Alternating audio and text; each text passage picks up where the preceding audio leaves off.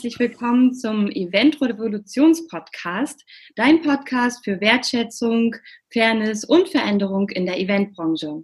Mein Name ist Sarah Panina Bartsch und ich freue mich heute ganz besonders, zwei ganz wundervolle Menschen begrüßen zu dürfen. Und zwar einmal Katrin Tebke, die Gründerin vom Blog Meistens Digital, der gerade durch die Decke schießt.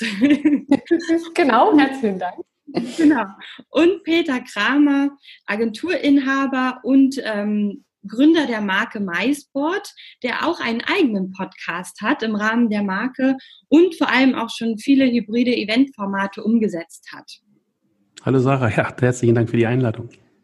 Ich freue mich, dass ihr da seid und würde dann auch gleich äh, sofort starten wollen. Und zwar ist heute das Thema, warum wir hier zusammengekommen sind, die Corona-Digitalisierung, wie ich sie so schön nenne. Oder wie auch Peter einen tollen Post geschrieben hatte vor ein paar Tagen und ähm, Katrin ja jetzt auch eben ihr neues E-Book, wie organisiere ich überhaupt virtuelle Veranstaltungen, rausgebracht hat. Und in diesem Sinne wollen wir uns darüber unterhalten, ist die Corona-Digitalisierung überhaupt so sinnvoll? Ist es eine Chance oder ist das eher eine Gefahr für die komplette Mais-Eventbranche? Ich sage immer einfach generell Eventbranche, weil das für mich dann alles zusammenfasst und würde da gerne erstmal die Frage an dich, Peter, weitergeben. Ja, danke für die Frage. Also grundsätzlich ist Digitalisierung keine Gefahr. Ähm, äh, Digitalisierung kommt, ist sinnvoll. Wäre sie nicht gekommen, würden wir hier nicht sitzen und einen Podcast sprechen und würden andere Dinge tun. Ähm, das finde ich also grundsätzlich begrüßenswert. Und wer so ein bisschen auch auf meine Historie zurückblickt, ja, der weiß, dass ich bereits 2010 äh, ein Fachbuch äh, entsprechend geschrieben, was Anfang 2011 veröffentlicht wurde. Das hieß Social Media und Event. Und auch da hat es sich, das beschäftigte sich sehr stark mit der Symbiose von Live und Online, also real und online. Ich bin also und auch unser, unsere Marke MySboard lebt ja nun als Community davon, als MySboard Community davon, dass wir das meiste online machen. Also unsere Community ist online besucht. Wir präsentieren online unsere Aussteller und zwar in Bild, Ton, Film etc.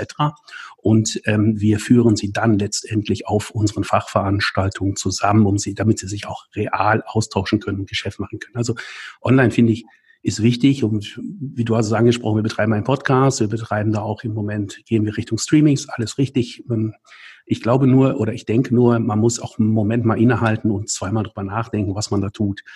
Ähm, ich glaube, dass es zum Teil etwas überhastet ist, wenn jetzt Veranstaltungs- oder Eventagenturen wie wahnsinnig auf dieses virtuelle Event-Thema, Online-Event-Thema aufspringen. Und zwar aus zwei Gründen. Zum einen fehlt mir immer die schlüssige Erklärung, was genau meinen die jetzt mit einem virtuellen Event oder einem Online-Event? Also was ist das tatsächlich im Detail? Und wenn ich den Lockdown oder die Ausgangsbeschränkungen mal zugrunde lege, der, dann dürften sich nicht mal mehr als zwei Techniker treffen, um es überhaupt aufzubauen, um also irgendwo ein virtuelles Event zu gestalten. Und ich frage mich, wer, wer ist dann der, der dort virtuell erfasst wird und weitergebracht, also an die an die Streaming-Zuschauer oder an die, an die Zuschauer im Internet weitergegeben wird. Also daher finde ich, hat mir so ein bisschen gefehlt, wenn ich jetzt also diese, diese ganzen, diesen Hype, den ich, der plötzlich kommt und auch ein Hype teilweise von Agenturen, die noch vor wenigen Wochen auf einer Fachmesse und einem, einem Festival der, der Markenexperience äh, aus dem Brustton der Überzeugung, das Event als das Nonplusultra und als das emotionale Markenkommunikationsinstrument gepriesen haben. Ja, also ich will mal sagen, äh, gebetsmühlenartig und tempelgleich. Ähm, die winken jetzt alle ganz eifrig mit den, mit den, mit den, ja, wir machen, wir helfen euch jetzt bei virtuellen Events. Ich kann den Beweggrund verstehen.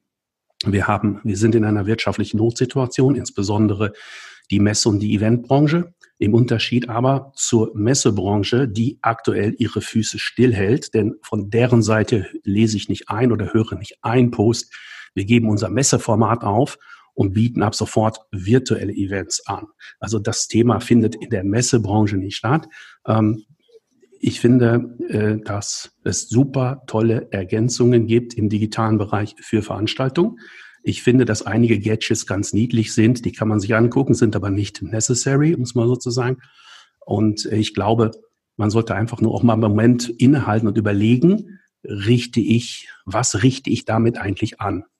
Ich, es ist ja davon auszugehen, und das sagen ja auch einige sogenannte Zukunftsforscher, wobei ich das auch irgendwie tollen Titel finde und frage mich immer, wie man Zukunftsforscher wird.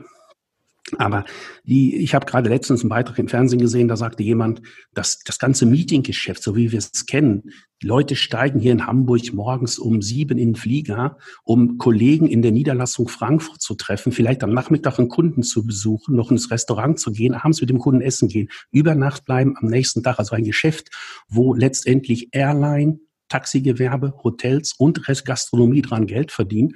Das wird nicht wieder zurückkommen, weil die Leute jetzt angewöhnt werden an eben virtuelle, äh, äh, ähm, an einem virtuellen Austausch. Und das finde ich persönlich in solchem Rahmen auch sinnvoll, auch mit Blick auf Klima etc. Aber letztendlich geht es zu Lasten oder die es treffen wird, ist dann eben Hotellerie, Gastronomiegewerbe, Taxigewerbe, weil diese Geschäftsleute äh, letztendlich in den Städten fehlen werden. Und da bleibt es, bin ich sehr gespannt, wie die genau diese, zum Beispiel diese Form der Entwicklung sein wird. Verlieren wir vielleicht 50 Prozent Geschäftsreisende, die morgens in die Flieger, Inlandreisende meine ich jetzt, die morgens in die Flieger steigen und dann äh, abends wieder zurückfliegen oder am nächsten Tag. Also, um das zusammenzufassen, ich bin gar nicht, keinesfalls, schon gar nicht von der Historie, auch nicht vom Produkt Maisbrot her, ein Gegner der Digitalisierung, der Online-Erfassung. Ich denke nur, mit ein bisschen mehr Bedacht vorzugehen. Und der Bedacht, diesen Bedacht hat die Eventbranche so manches Mal auch in der Vergangenheit vermissen lassen. Daher denk, möchte ich das einfach nochmal anmahnen. Ja, vielen, vielen Dank. Da kann ich dir nur zustimmen, ähm, dass Bedacht und dieses Innehalten auf jeden Fall, glaube ich, auch was sehr, sehr Wichtiges ist. Ähm, einfach auch als Unternehmer oder Unternehmerin. Also generell immer wieder ja auch mal ein Stück zurückzutreten. Deswegen vielen, vielen Dank dafür. Und jetzt würde ich gerne die Frage an dich weitergeben, liebe Katrin, wie du das sozusagen ähm, siehst. Ja, ich finde, Bedacht ist total das richtige Stichwort. Ähm, also ich bekomme über meinen Blog meistens digital unheimlich viele Anfragen von Leuten, die jetzt von, von heute auf gleich ihre Veranstaltung, ihren Kongress, ihre Messe, ihren Messestand digitalisieren wollen und auch wenn ich es jetzt gar nicht so ausbreiten wollte, ich bin ja noch äh, für die Firma Q-Concept tätig, eine Agentur, äh, bei der wir auch Messestände digitalisieren. Und da ist genau das Gleiche. Also was wir da an Anfragen kriegen von Kunden, die übermorgen einen digitalen Messestand haben wollen. Und keiner hat ein Konzept. Keiner weiß, was er will. Aber übermorgen muss es fertig sein. Äh, und eine meiner großen Aufgaben ist jetzt gerade sowohl für den Job als auch für meinen Blog herauszufinden, was die Leute überhaupt wollen. Was wollen Sie da überhaupt erreichen? Was wollen Sie überhaupt zeigen? Wen, wen wollen Sie erreichen? Soll das von heute auf morgen eine Standardmesse sein, hm, die es jetzt so bei vielen Anbietern ja auch schon gibt, wo man ein paar Vorträge hört, einen ganzen Tag lang und dann kann man sich einen Stand angucken, auf der man eine PDF runterladen kann? Oder soll das eine langfristige Kommunikationsstrategie sein? Wir gehen nie wieder in den nächsten drei Jahren auf Messen. Wir machen alles im digitalen Raum. Was, was wollen Sie überhaupt? Was wollt ihr überhaupt? Also da fehlen mir total die Konzepte. Und wie soll man denn in zwei Tagen die Leute einladen? Also alles das, was jetzt der Messeveranstalter bisher gemacht hat oder der Eventveranstalter, muss ja jetzt jeder einzelne Aussteller, jeder einzelne Teilnehmer selber machen, jeder einzelne Speaker wie soll denn Google in zwei Tagen überhaupt eine Anzeige äh, irgendwie indexieren für irgendein Event? Das geht ja gar nicht. Also da braucht man mal Vorlaufzeiten. Man braucht ein richtiges Konzept. Wie will ich die Teilnehmer einbinden in meine Messe, in meine Vorträge? Was will ich damit erreichen? Wie will ich Marketing machen? Wann war das ein Erfolg? Gibt's alles gar nicht. Nee, die Anfrage lautet immer, übermorgen müssen wir online sein. Was empfehlen Sie mir? So, so. Ja, ist, ist, ich denke, es ist äh, ja genau exakt so, wie du sagst, ja. Und genau das, äh, das meine ich, ist die Gefahr. Das ist jetzt so ein bisschen so ein blinder Aktionismus, so hüpfen wie Laubfrösche im Feuer. Ja, jetzt müssen wir was tun. Wir uns brechen, uns bricht gerade alles an Business weg, aber überhaupt nicht durchdefiniert, was genau. Ich mache das mal wirklich ähm, bewusst provokant. Ich verstehe zum Beispiel nicht, was man eigentlich genau unter einem virtuellen Event versteht. Also provozierend formuliere ich das jetzt mal einfach so. Und ich verstehe auch nicht genau, was man unter einem Online-Event oder Messe oder auch virtuelle Messe exakt versteht. Ist das ein dreidimensionaler Raum? Es gab ganz, ganz früher in 80ern mal, da gab es doch mal, da gab es mal sowas, als das Internet aufkam, das nannte sich Second Life. Sarah, das wirst du wahrscheinlich nicht mehr kennen. Ja. Aber, aber, aber das war ja auch dann so eine virtuelle Welt, wo man gesagt hat, wir, da werden kleine Häuschen gebaut, das sind dann Shops und in den Shops kannst du virtuell was kaufen. Das war so eine wunderbare Idee, wo damals auch so Konzerne wie Karstadt Kaufhof heute völlig, völlig hinterstanden und Geld reingeschoben haben. Äh, also ich, ich sage es provokant, ich verstehe noch nicht so ganz, was es tatsächlich am Ende sein soll. Und deine, dein Beitrag gerade, liebe Karin, hat, hat ja auch gezeigt, dass offensichtlich viele Kunden das auch nicht wissen. Die wollen dann einfach irgendwie, es soll in zwei Tagen passieren, aber was bitte soll genau passieren? Und äh, was sind denn eigentlich auch die Folgekonsequenzen daraus? Können wir uns zum Beispiel darauf verlassen, dass wenn jetzt ein Konzern wie Bayer seine Jahreshauptversammlung komplett virtuell zu seinen Aktionären per Internet bringt und dabei feststellt, das ist preiswerter als allein das, was wir für Skatering normalerweise bei einer solchen Veranstaltung ausgeben. Können wir dann sicher sein, dass gesagt wird im Nachgang, hat doch eigentlich vielleicht gut funktioniert, hat uns gespart, eine Messehalle anzumieten, hat uns gespart, Bühnenbauer zu beschäftigen, die tempelartige Aufbauten machen, nur damit der Vorstand exponiert sich dort präsentieren kann, hat uns das Einladen der Aktionäre gespart, hat uns Catering und so weiter. Also alles, was jetzt im typischen Eventgeschäft dranhängt. Mag ja alles sein, dass das dann, vielleicht ist das ja auch die bessere Lösung. Nur was bedeutet das dann für die Akteure im Nachgang? Ähm, was bedeutet das für die Hotels? Was bedeutet das für den Eventplaner? Was für den technischen Ausstatter? Denn ich glaube nicht, dass man unbedingt den Hardcore-Event-Professional braucht, um virtuell was umzusetzen. Das ist eine ganz andere Disziplin. Das können die Leute, die Soft- und Hardware anbieten, die können das super. Die arbeiten jeden Tag damit, die machen sich Gedanken und haben jetzt im Grunde sozusagen die, das Glück so ein bisschen auf dem Silbertablett und man weiß nicht so genau, aber der Kunde will es haben. Katrin hat es gerade wunderbar beschrieben. Das muss schnell, schnell, schnell gehen. Aber was genau, diese Antwort äh, bleibt man schuldig. Übrigens äh, nicht selten ja auch eine Antwort, die auch Kunden, äh, die gegenüber dem Eventplaner schuldig bleiben, wenn der nämlich fragt, warum willst du das Event machen und für was genau eigentlich? Also Stichwort Zielformulierung. Ja, das ist ja geübt. Ich glaube auch, dass generell diese Zielformulierung ja immer das ist, woran es ja auch erstmal hapert, weil man dann sagt, na ja, ich will da so ein Event machen, ähm, weil ich gerne mein Produkt verkaufen möchte. So, was aber vielleicht das Ziel dahinter ist, wissen sie dann erstmal primär irgendwie, okay, ne, so und so viel oft vielleicht mein Produkt verkaufen, ähm, aber doch immer, welches Eventformat passt zum Beispiel am besten. Und ich glaube, das ist all das, was sich ja jetzt auch entwickeln muss, weil das weiß man ja auch nicht virtuell. Welches Format passt am besten? Bei manchen Formaten weiß man, die funktionieren schon online. Ne? Es gibt ja schon Online-Kongresse und ich bin zum Beispiel auch so ein Nutzer von bestimmten Online-Seminaren sehr gerne, wo ich so merke, okay, das ist etwas, da geht es wirklich nur um Wissen und da bin ich gar nicht dran interessiert, wer da noch dann zuguckt. Aber es gibt ja auch Veranstaltungen, da gehe ich eigentlich nur hin, weil ich weiß, die Teilnehmer, die dort sind, sind diejenigen, mit denen ich mich unterhalten möchte.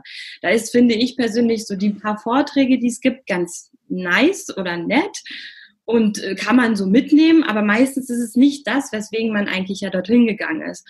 Und ich glaube, das ist ja jetzt eben auch nochmal das, was so ein bisschen die Spreu vom Weizen trennt und erinnert mich persönlich, weil ich 2007 ja eingestiegen bin, ähm, bei eben jüngerer Jahrgang, ähm, ganz viel an diesen Umschwung von klassischer Werbung zu, bei uns in der Werbeagentur damals war das von klassischer Werbung zu Ads und Events. Also wir haben es komplett formiert und transformiert von klassischer Werbung zu, ich glaube, ja, doch Werbe, also Online-Schaltungen, ähm, und Events sozusagen. Und da war auch ganz oft dann die Frage, was ist denn jetzt das Richtiges und wo ähm, platziere ich denn jetzt was richtig? Und ich glaube, das ist jetzt auch so ein bisschen die Frage, oder? Ja, ja, ist richtig. Also ich habe ja ähnlich in äh, meinem Background, meine letzten Agenturen, wo ich gearbeitet habe, da hatte ich eben genau auch damit zu tun, nämlich mit dem Thema, ich war dort dafür für Events verantwortlich und eigentlich kam mein ganzes Interesse für das ganze Thema Online und speziell Social Media eigentlich nur dadurch, dass ich mir ein Büro mit einem Kollegen geteilt habe, der eben äh, sich in diesen Sachen sehr gut auskannte. Und als der mich dann irgendwie 2000 und äh, ich glaube sieben oder acht war es, ja, um diesem alten, der Ecke rum nach meinem Twitter-Account gefragt. Da habe ich mir mit großen Augen angeguckt und er hat mir den dann eingerichtet. Ähm, ja, ähm, es ist es ist in der Tat die Frage, ähm, was ist das? Also diesen diesen, was du gerade gesprochen hast, dieses äh, Ads und Events, also Online und Event. Ja, wir haben eben bei Event die Problematik, dass es teuer ist. Pro Kontakt gibst du einfach viel Geld aus und die Achillesferse eines jedes Events ist die mangelhafte Reichweite. Das kannst du online erstens besser haben, zweitens ist es messbarer. Und dann kommen wir zum großen Problem der Branche oder was heißt Problem, eine Herausforderung, die nur suboptimal bisher gelöst wurde die Messbarkeit der Veranstaltung. Das reicht nicht am Ende zu sagen, hat sie noch gefallen, geben Sie mal eine Schulnote von eins bis fünf und dann das Essen war gut. Das ist ja keine Messbarkeit. Und das wird immer wieder so vor sich hergetrieben. Und das können auch selbst große Automobilbauer nicht beantworten, wenn sie gefragt werden, wie viele Autos habt ihr jetzt genau durch diese Veranstaltung mehr verkauft? Ich sage das so, weil das 2011 von der Brand 1 mal gefragt wurde. Da wurde nämlich ein großer deutscher Automobilmarke, die gerne sich mit Vorsprung durch Technik bezeichnet, wurde eben exakt gefragt, was, wie viele Autos habt ihr mehr verkauft? Es wurde die verantwortliche Agentur gefragt und es wurde der verantwortliche bei Audi gefragt. Und die Antwort war jetzt sinngemäß, keine Ahnung, die, die Agentur hat es mit einer Gegenfrage beantwortet. Und zwar, ich zitiere, die Frage, die man sich stellen muss, ist, wie viele Autos hätten wir weniger verkauft, wenn wir die Veranstaltung nicht gemacht hätten? Das ist natürlich auch eine gelungene Antwort.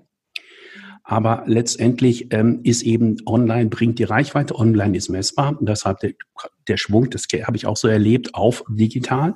Und natürlich Event, um irgendwo auch den gewissen Content dafür zu schaffen. Im Idealfall.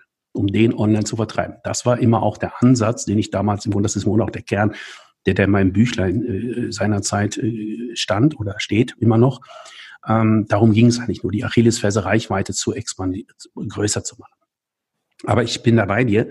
Äh, das bleibt spannend. Nur wie gesagt, ich denke auch, es tun alle Akteure immer gut daran, auch einen Moment innezuhalten, nachzudenken und zu überlegen, was ist jetzt für mich tatsächlich sinnvoll. Es ist mir in den letzten Jahren wo ich mich ja nun auch sehr stark mit digitalen Dingen beschäftige, manches Mal habe ich nur den Kopf geschüttelt. Also wenn ich dann zum Beispiel äh, Jubelpost lese, wo mir jemand erklären will, dass Gesichtserkennung zum Einlass von Veranstaltungen jetzt der super, super Ding ist und wir uns das vielleicht gar nicht mehr anders vorstellen können, muss ich ehrlich sagen, Freunde.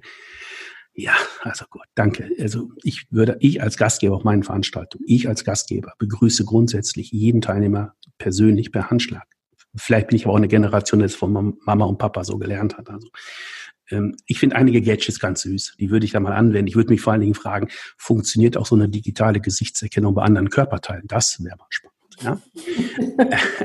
aber, aber letztendlich, letztendlich äh, ist das natürlich auch mal funnig und super und das ist, bringt, geht in die richtige Richtung. Von der, von der Tendenz her ist es ja auch nur, wie gesagt, ein Gadget. Aber ein bisschen innehalten, ein bisschen schauen und, und dann glaube ich, und was äh, Katrin gerade sagte, die, die Frage nämlich auch, lieber Kunde, lieber Auftraggeber, was stellst du dir jetzt plötzlich darunter vor, wenn wir jetzt, äh, ja, auf die digitale oder online virtuelle Messe mit virtuelles Event setzen.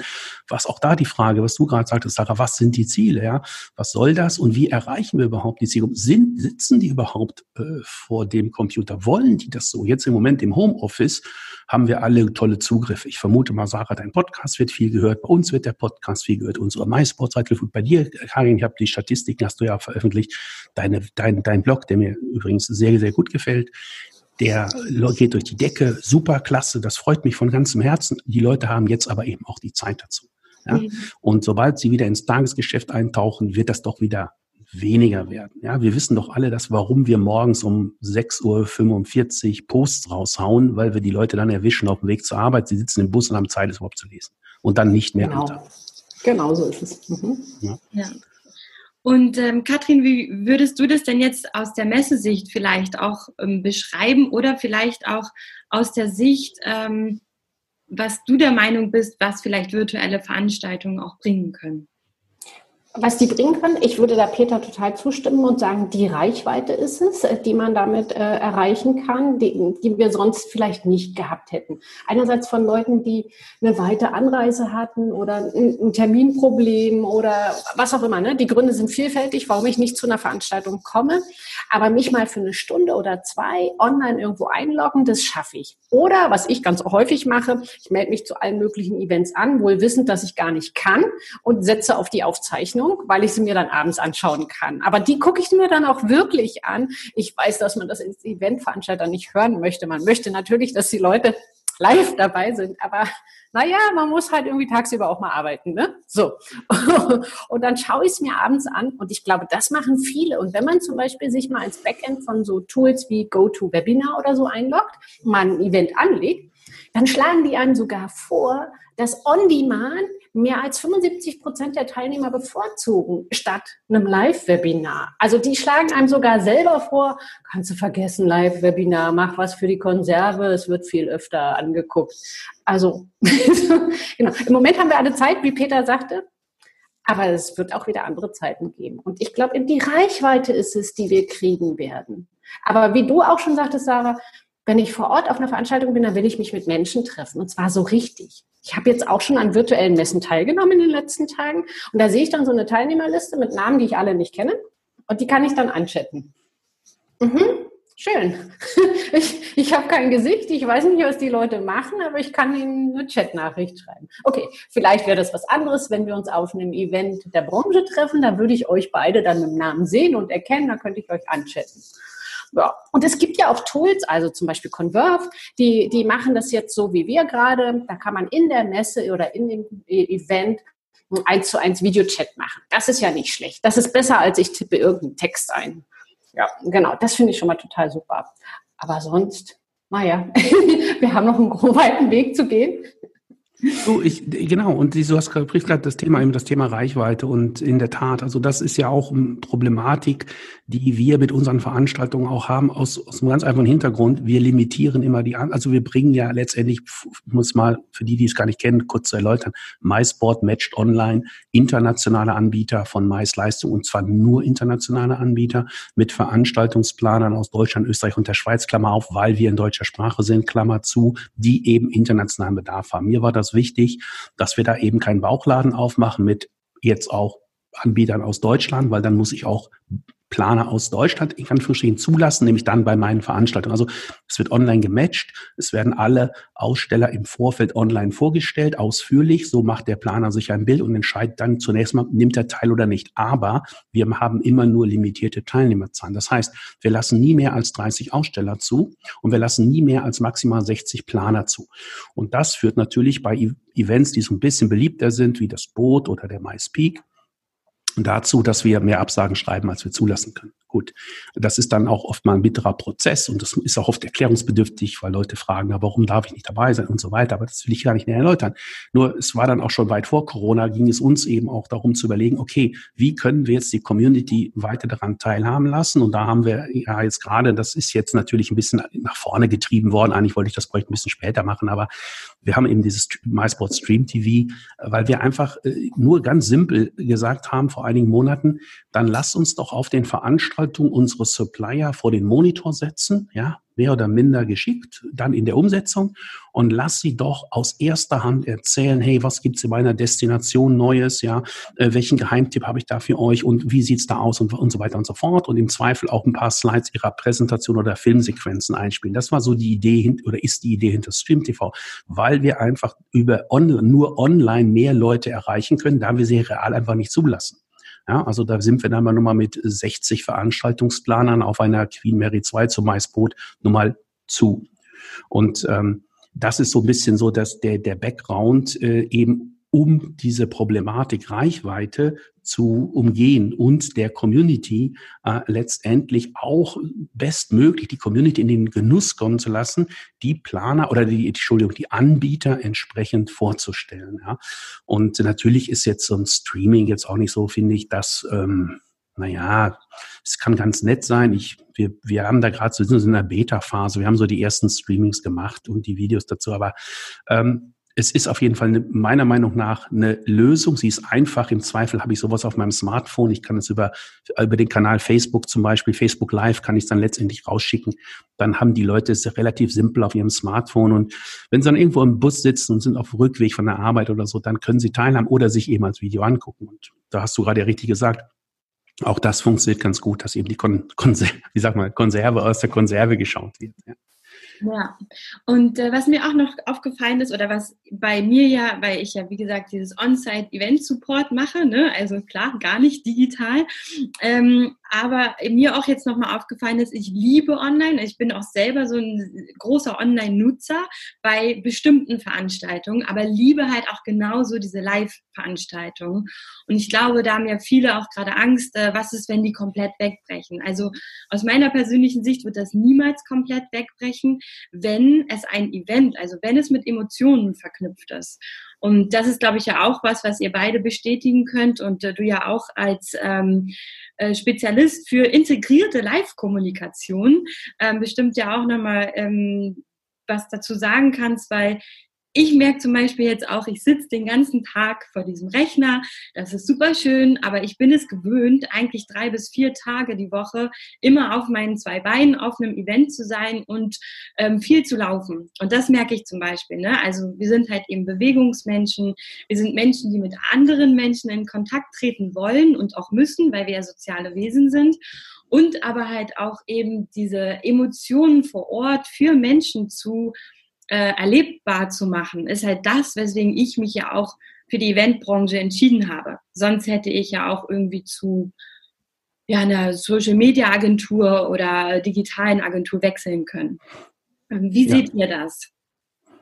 Ja, ist richtig. Also das Live-Erlebnis ist eben ja, das ist das Erlebnis, also das wollen die Leute. Und ich sagte ja mal, mal ganz kurz zum Background, auch mein persönlicher Background im Thema MySport und digital. Ich war ja dann auch relativ angefixt eben durch diese Publikation in den Wochen, Monaten danach bin ich sehr viel gebucht worden, so als Keynote-Speaker oder Inhouse-Schulungen für äh, Firmen und auch große Messeveranstalter, um denen das Thema nahezubringen.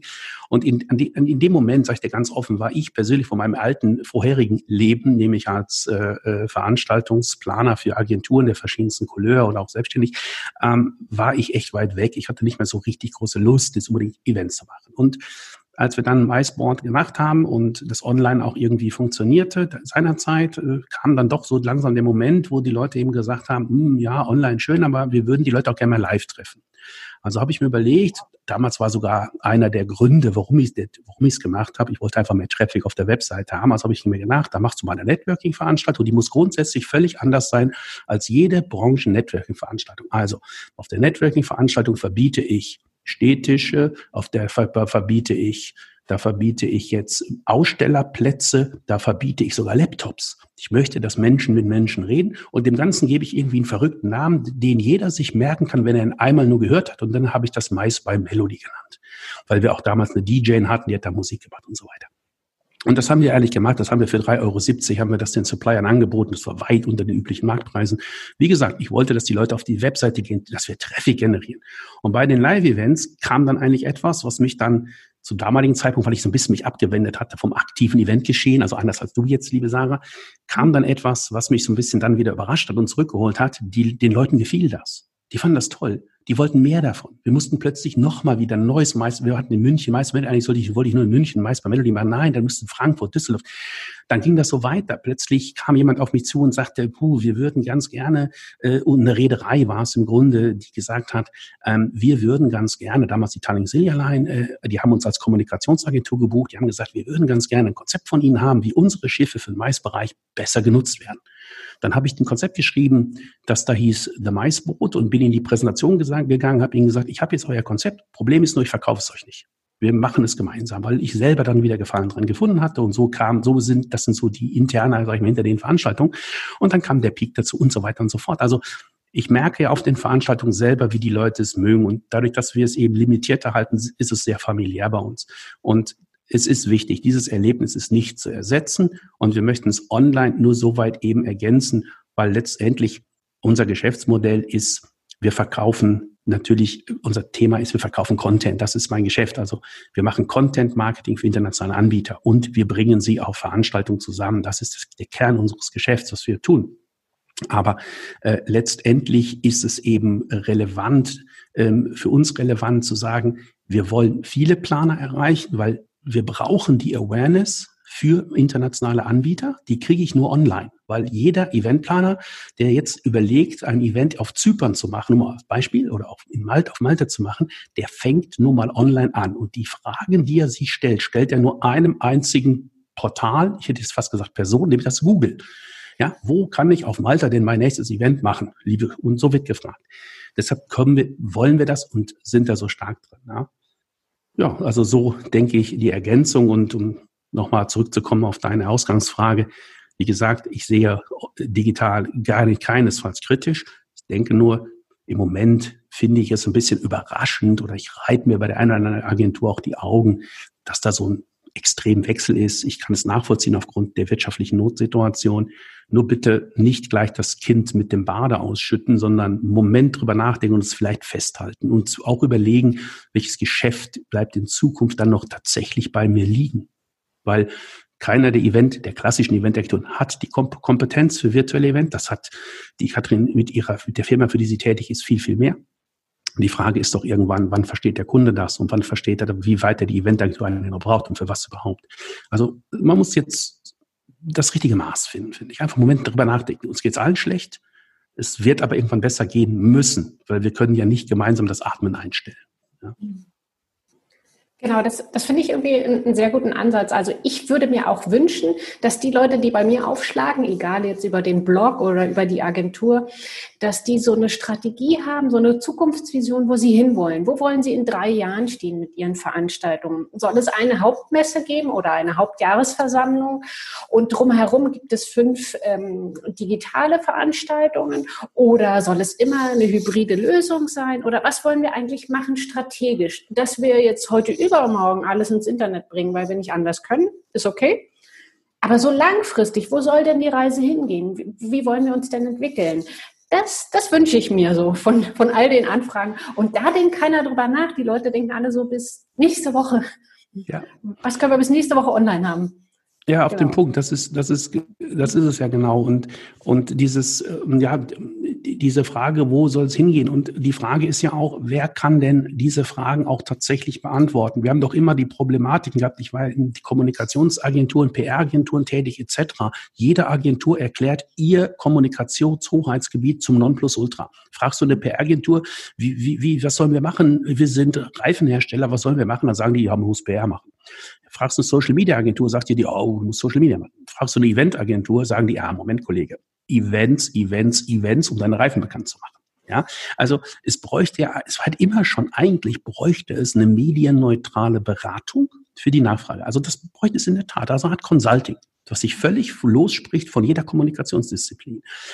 Das setzt aber voraus, dass so ein Consulting von den Kommunikationsdisziplinen ja so einiges wissen muss. Sonst kann sie ja wenn sie nicht versteht, was ist eine virtuelle Messe, ja, dann kommt sie auch nicht auf die Idee, es äh, richtig rüberzubringen oder in, in Betracht zu ziehen. Ja, aber dann könnte man tatsächlich für den Kunden einen Kommunikationsmix entwerfen, der zielorientiert ist, der effizient ist von den Kanälen her, ja, und der dann letztendlich auch den gewünschten Erfolg bringt. Aber wir beraten nun mal, also ich meine halt die Kommunikations- und Werbe- und Marketing- und Eventbranche und PR-Branche berät nun mal ausschließlich immer zuerst aus einer Kernkompetenz raus. Ich meine, ich gehe ja auch nicht zu meinem Ford-Händler und sage, du, ich bräuchte jetzt mal einen Lieferwagen, was empfiehlst du mir? Dann gibt er ja nicht zur Antwort den VW Caddy. Äh, tut er ja nicht. Der zeigt mir dann seinen Transit. Ja. Und äh, genau, ich glaube, das ist immer so ein bisschen, da ist es dann auch schwierig für die für die Nachfrage, also für auf Kundenseite eben jetzt herauszufinden, ja, was mache ich denn jetzt? Und dann sehen die, ah, jetzt machen wir Events und dann machen wir online oder machen wir Social Media und plötzlich wollen alle bloggen, so als letzter verzweifelter Strohhalm der PR-Branche. Wir müssen jetzt die Blogger einladen, die Blogger retten uns jetzt hier weg, ja. Ja, auch da hat man gesehen, das ist doch auch wie überhitzt das dann plötzlich wurde und wie überhitzt der Markt wurde. Und als dann das Wort Blogger nicht mehr funktioniert, ja, dann wurden es plötzlich Influencer. Und heute stehen da irgendwelche 14-jährigen Mädchen vor ihrer Mutti oder vor dem Mann vom Arbeitsamt, der in die Schulklasse kommt und die fragen, aber willst du mal werden? Also Mama, Papa, ich werde Influencerin. Dann denken die, Himmel, Himmel, Himmel, ja.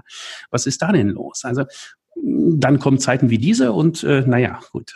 Äh, na gut, die Blogs funktionieren ja noch. Influencer finde ich auch übrigens irgendwie toll. Wäre ich auch gern mal irgendwann. Irgendwas. ich suche nur noch das passende Produkt. Werden. Ich glaube, der zweite Berufswunsch ist, ich möchte YouTuber werden. Ja, genau. Du, ich, ich habe jetzt auch, weil wir uns gerade, wir machen unsere äh, MySport Stream TV Übungen, machen wir auf diesem Portal Twitch. Das kannte ich ehrlich gesagt bis vor kurzem überhaupt nicht. Das ist ein Gamer-Portal. Da streamen Gamer ihre Spiele beschäftige dich bitte mal einen Tag mit Twitch. Ja, da lernst du was fürs Leben. Ich sage, das ist eine Charakterschulung fürs Leben. Da lerne ich Dinge. Ich, ich, ich sehe da Mädchen, die aus ihrem Kinderzimmer heraustrieben, den ganzen Tag. Die, die, die kündigen schon an, dass sie um 8 Uhr online gehen. Dann sprechen die oder an, beantworten Fragen von, von aus dem Chat muss ich ehrlich sagen, 70 Prozent der Worte kenne ich gar nicht, was die da genau beantworten. Ich verstehe das nicht. Die mal zwischendurch TikToken sie dann noch. Es ist extrem spannend, mal zu sehen und auch zu sowas zu erleben. Ich bin letztens dann auch, da ging jemand in Finnland, der ging in einem Wald spazieren und streamte das live in Twitch. Da war ich nur der einzige Zuschauer. Also habe ich mich mit dem darüber unterhalten, wie schön doch dieser finnische Wald ist und habe mich dabei ertappt, wie ich zwei Stunden mit dem spazieren gegangen bin. Also ich virtuell, er live. Und jedes Mal, wenn ich irgendwie einen Baum oder einen Ast gesehen habe, wo ich nicht genau Bescheid wusste, ist der nette Kerl da mit seiner Kamera näher herangelaufen, hat mir erklärt, das ist jetzt irgendwie eine, eine Waldbeere oder sowas. Ja, also interessant. Ja. Siehst du? Also, digitale Veranstaltungen haben so doch so ihren Sinn. Also, das wollte ich gerne noch ergänzen. Es wird ja gerne so abgetan, als es eine totale Spielerei, so ein virtueller Messestand oder eine virtuelle Messe. Aber wenn man jetzt wirklich mal so in die Gaming-Szene guckt und, und sich mal so eine VR-Brille aufsetzt, ich meine jetzt nicht so eine Papp Brille, sondern so eine richtig coole und mal so ein richtig cooles Spiel runterlädt. Ähm, keine Ahnung, gibt da so Sachen, wo man irgendwie so Dance-Moves nach Anleitung machen kann und da können sich dann auch andere Leute mit in den Raum reinschalten. Das macht ja Spaß. Das ist ja nicht mehr, ich sitze vor meinem Rechner und lade mir eine PDF herunter mit den neuesten Features des neuesten Autos von ich weiß nicht wem, sondern ich bin dann in einem anderen Raum, ich habe eine total coole Kulisse und da sind dann andere mit mir zusammen und wir können um die Wette ich weiß nicht was machen. Das ist doch cool. So kann man ja auch Produkte vorstellen und erleben. Da sind wir nur noch nicht in der breiten Masse. Da sind die Gamer schon und nur wir aus der Eventwelt noch nicht. Aber da ja. kommen wir bestimmt noch mal hin.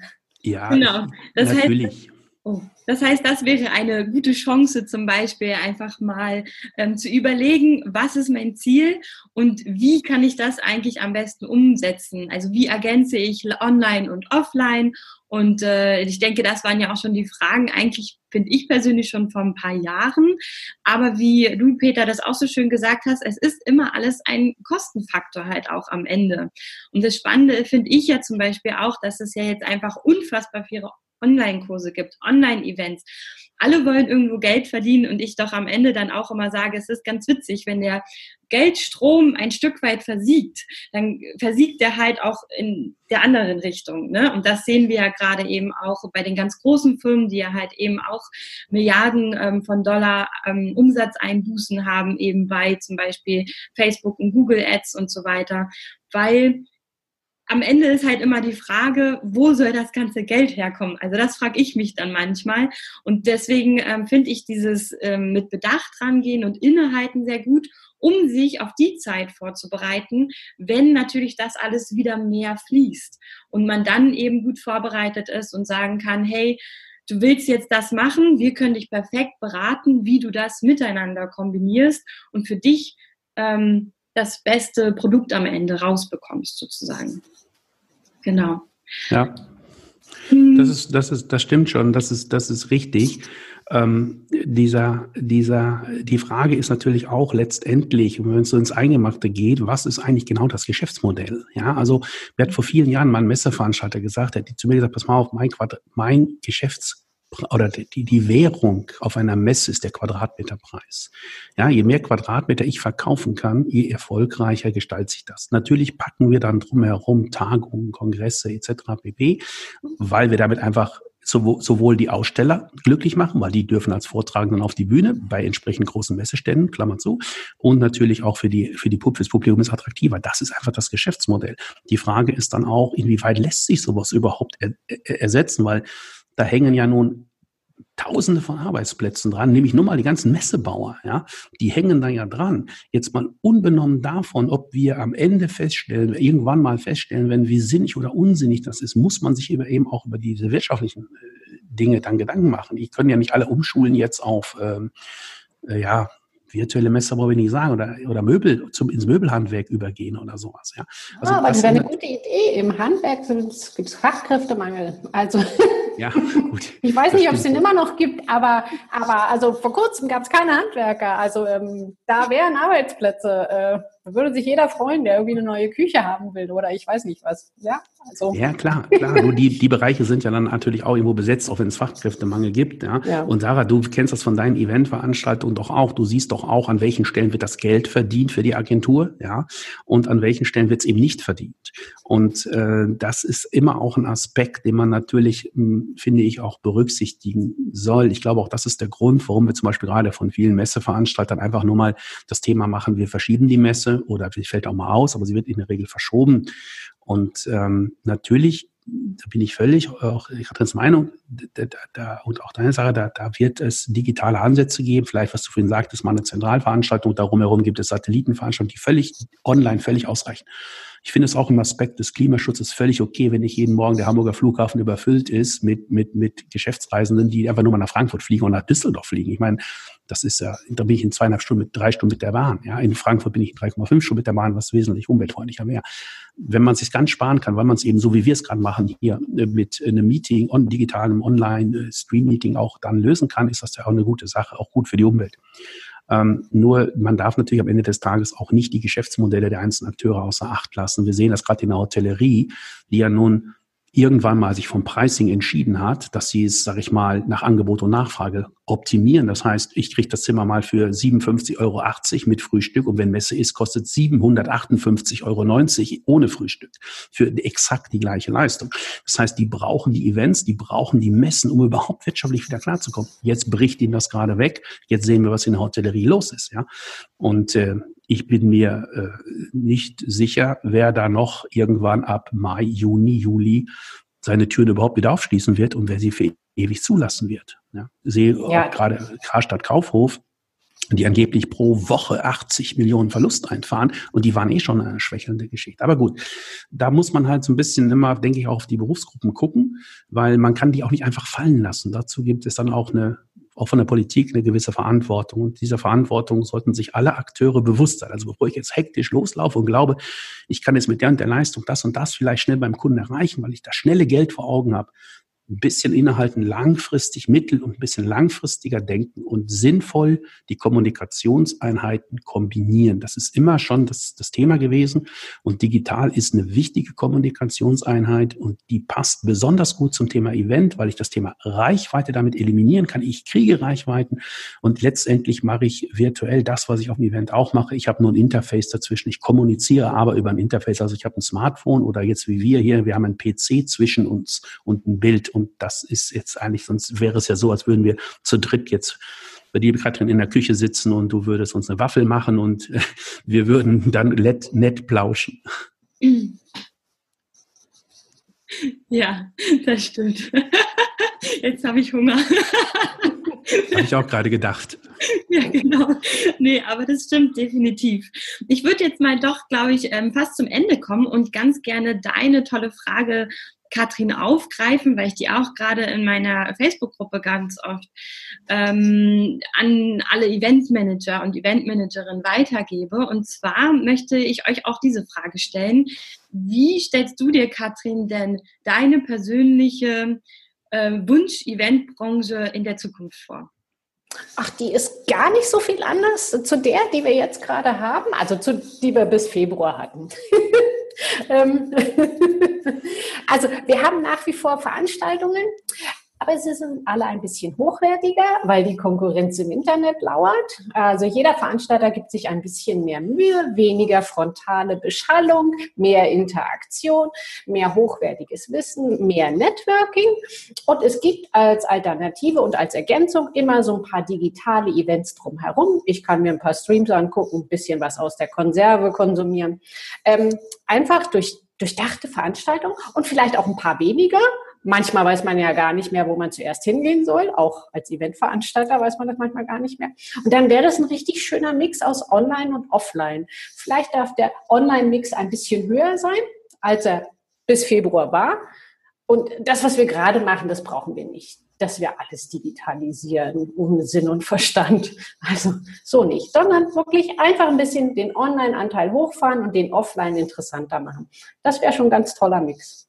Mhm. Dankeschön. Und wie siehst du das, Peter? Wie sieht deine persönliche, ich sag mal, Wunsch-Eventbranche ähm, aus?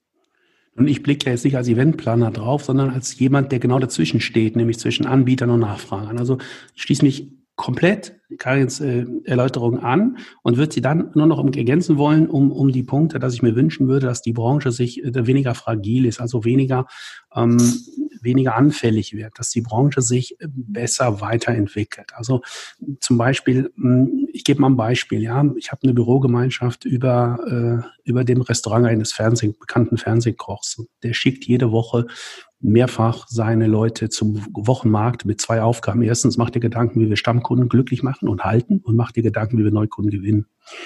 Ja, also das macht auch jede mittelgroße Stahlklitsche im Sauerland, die irgendwo jemand rumschickt, man nennt so Menschen Einkäufer und entsprechend besorgt und heranholt, was benötigt wird, um die Qualitätsansprüche des Produktes zu befriedigen. Eventagenturen sind ein bisschen anders aufgestellt. Wenn die in der Größe wachsen, wachsen die gerne in der Operative, weil sie haben mehr Geschäft. Sie brauchen am liebsten einen Junior-Projektleiter, der jetzt für wenig Geld viel macht. Da müssen die Agenturen meiner Meinung nach sich viel, viel besser aufstellen. Es gibt tolle Angebote, sowohl digital wie auch live, sich entsprechend weiter zu informieren, um seine Kunden besser bedienen zu können. Dann auch erfolgreicher, nachhaltiger und damit werden sie auch jetzt auch substanzieller für die, für die Agenturen eben und auch für die Kunden, dass sie sehen, jawohl, das bringt was. Ähm, solange das nicht passiert und solange es auch nicht ausreichend genug passiert und man dann immer wieder, wenn der Kunde mal einfach nur auf die Schublade links greift und sagt, guck mal hier, mit der, mit dem Kunden waren wir letzte Woche in Barcelona, machen, bieten wir dem Kunden das Gleiche für nächstes Jahr an, entwickelt sich nichts weiter. Also ich will sagen, es ist hier wichtig, dass die bessere, dass die Strukturen bilden. Und ich würde mir auch so einfache Dinge für die Eventbranche mal wünschen, dass es so ein bisschen, ich nenne es immer so Vokabeltraining, ja. Du glaubst ja gar nicht, wie viele Veranstaltungsplaner da draußen gar nicht wissen, was der Begriff Mais bedeutet. Da mhm. vermisse ich übrigens auch die offiziellen Institutionen, die wir da haben, sowohl die Verbände, die, die sich gerne verantwortlich zeigen für die Eventbranche, wie aber auch seitens unseres Tourism Boards, also seitens des Convention Büros. Da vermisse ich einfach mal Basisarbeit. Da wird über da werden tolle Dinge angeboten, aber du stellst dich heute vor einem Veranstaltungsplaner und sagst ihm, in welcher Branche bin ich denn tätig? Dann sagt er, ich bin in der Eventbranche. Dann sagt, das ist aber ein Teil der Maisbranche. Dann guckt er dich an und sagt, was soll das denn sein? Und wir haben das sehr krass, weil am Anfang haben wir das Wort Mais echt gemieden, bis wir festgestellt haben, dass wir international ohne Mais nicht klarkommen. Und wenn du und der Irrglaube, weil ich auf meiner Web, auf meiner Visitenkarte Live Communication oder Experience Marketing schreibe, ja, also ganz ehrlich, fahr damit ins Ausland, leg dir vor und hol dir die Lacher ab. Ja, also Live Communication, ja, live, lass das mal auf der Zunge zergehen. Experience Marketing oder was auch gerne mit Ereignis Marketing ist eine andere Ma Experience Marketing ist im angloamerikanischen eine ganz andere Marketingdisziplin. Google bitte mal, was alles als Experience Marketing gerade online möglich ist. Mhm. Das hat nichts mit dem zu tun, was sich der Planer oder was der Eventplaner damit sagen will. Also wir haben hier so ein Vokabel, Wirrwarr, da würde ich mir wünschen, hey Leute, Norde das mal ein, lasst uns mal bitte erstmal Vokabeln lernen, ja, und dann lasst uns, und das würde ich mir von der, das würde ich von der Eventbranche wünschen, um eine Frage zu beantworten. Ich würde mir wünschen, dass sie dann so ein bisschen sich von der Struktur her anders aufstellt. Ich persönlich finde es immer traurig, wenn ich Antworten bekomme zu Veranstaltungen, äh, wo sich Planer angemeldet haben und mir dann irgendwie vorher, dann kurz vorher sagen, ja, du, nee, wir können jetzt doch nicht kommen. Kunde geht vor. Ja, Entschuldigung, das ist nicht Kunde geht vor, ist einfach nur ein Zeichen. Du hast ein ganz, ganz schlechtes Zeitmanagement und das würde ich beheben, weil ich würde sonst mit dir kein Geschäft machen. Also, das immer ein bisschen auszuholen. Das würde ich mir wünschen und ansonsten bin ich exakt der Meinung meiner Vorrednerin, wir brauchen die gelungene Kombination aus On und Offline.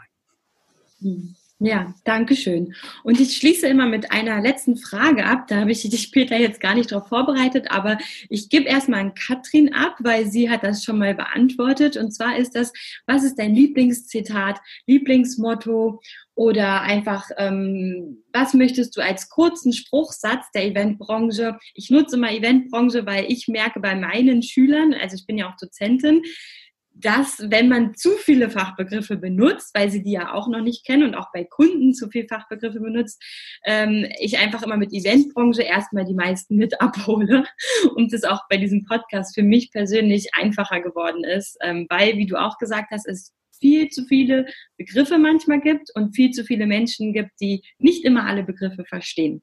Deswegen genau, was würdest du, liebe Katrin, gerne ähm, der Eventbranche mitgeben, beziehungsweise was ist dein Lieblingszitat oder Lieblingsmotto?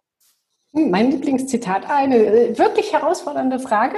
Ich überlege jedes Mal neu. Ich habe ja in meinem Newsletter, den ich alle 14 Tage normalerweise verschicke, immer auch ein tolles Zitat drin, finde ich jedenfalls. überlege mir da auch immer, was passt gerade. Äh, aber was mir aber total spontan einfällt, jetzt wo du so fragst, ist immer eine Zeile aus einem Song von Depeche Mode, nämlich You've got to work hard, so work hard. Also ich finde, das passt irgendwie hervorragend in irgendwie jede Zeit. Und auch zu Eventmanagern.